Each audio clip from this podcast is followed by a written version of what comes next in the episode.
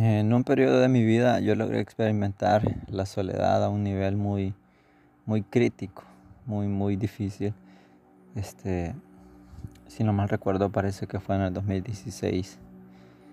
Ah, fue un proceso, yo entiendo que los procesos de Dios tienen un propósito siempre. Y al final uno cuando decide ver, ver con esa, esa, esa alegría que, que, no tan fácil se muestra en medio de los procesos, uno sale bendecido. Entonces, ah, yo viví, yo viví, ah, hay pasajes de la Biblia en que, que, uno los hace propio porque son tan, tan profundos y tan cercanos a la realidad. Y viví, viví, este, en carne propia, por decirlo así, y yo sé que, me vas a entender. El, capítulo 4 de la segunda carta a Timoteo, cuando Pablo se está despidiendo y pues está cercano a su ejecución, ¿verdad? Por suerte, por decirlo así, por suerte era ciudadano romano, entonces él iba a ser decapitado. O sea, no, era, no, era, no iba a tener una muerte sufriente, ni va a ser dolorosa su partida, sino que una decapitación, muerte instantánea, ¿verdad? Suena algo, suena algo feo, pero, pero por suerte no iba a sufrir en su último día. Ya estaba anciano y, y pues ya, ya, era su momento. Él ya estaba preparado para, para, para irse con el Señor y, y, dice, y, son tan bellos los versos que me encanta la escritura de Pablo, la verdad y dice, he acabado la carrera y he luchado y lo parafraseo y me imagino en ese momento él, llorando y diciendo, me siento tan feliz de haber servido a Jesús. Me, me siento tan feliz de haber seguido a Jesús. Me siento dichoso de estar acá, preso, cercano a mi juicio, por predicar de Jesús. Y, él estaba solo. El detalle es que todos habían huido porque en ese momento los estaban matando, perdón, por causa de Cristo, por su causa.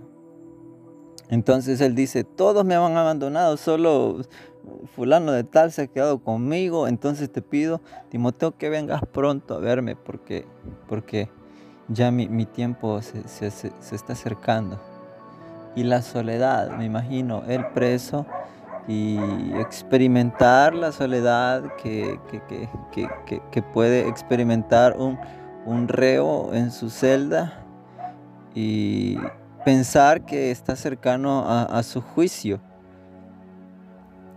Pero más que todo la soledad, el, el estar solo. Y en un tiempo de, de, de, de mi vida, Experimenté eso, me quedé sin amigos, totalmente excluido. La soledad me inundó por completo y me sentí tan, pero tan miserable.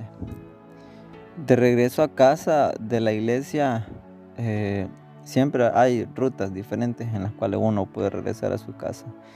Y yo me iba, me iba a por las calles más oscuras, porque me sentía mal y a veces lloraba en el camino. Ya cuando llegaba a casa, me sentaba y trataba de cambiar mi, semblante y mi mamá me preguntaba, ¿qué tenés? Y yo, nada, todo bien, pero ella me conoce muy bien.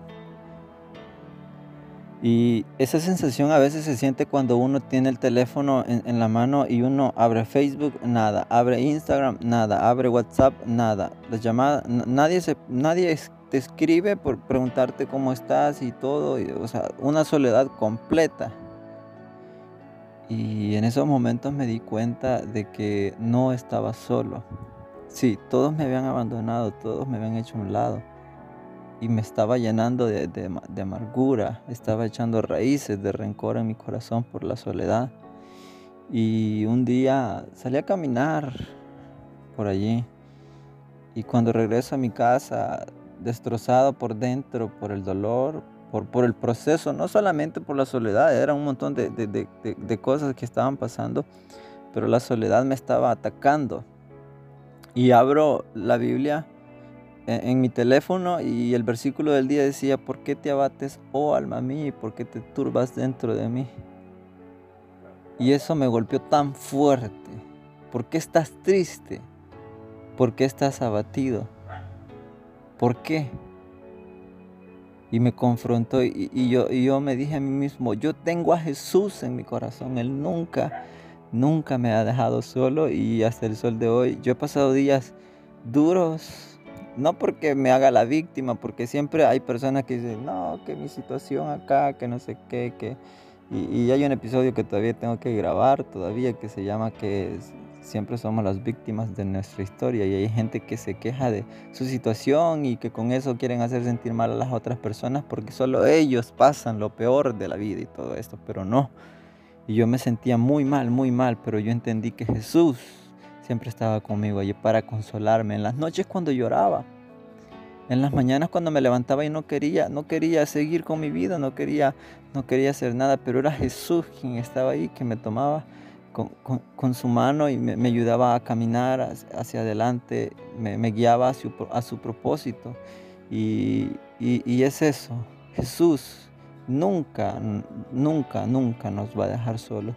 El Espíritu Santo siempre va a estar, allá, va, va a estar allí. Esa, esa, es una parte muy, muy, muy, muy dura. Eh, para mí la soledad a veces la experimento a veces me quedo solo, no tengo a nadie con quien conversar. porque tengo, tengo un problema, por decirlo así. Tengo un problema y al final hago amigos, pero al final me quedo solo. pero yo sé que tengo a Jesús.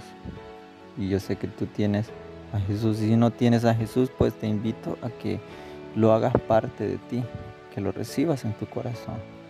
Si te has alejado de Él, pues te invito a que te reconcilies, que le pidas perdón y que Él vuelva una vez más a tu vida. La soledad es muy, muy peligrosa. Nos puede llevar a la depresión, al suicidio y otras cosas, no peores. El suicidio es lo peor. Pero nos puede hacer mucho daño, nos puede dañar el corazón y esas heridas, esas raíces de rencor, amargura y odio van a estar allí hasta que Jesús llegue a tu corazón. Y si estás en un momento de soledad y no te has dado cuenta que Jesús está allí, no vas a sanar. Tienes que reconocer que Jesús está allí y Él quiere ayudarte.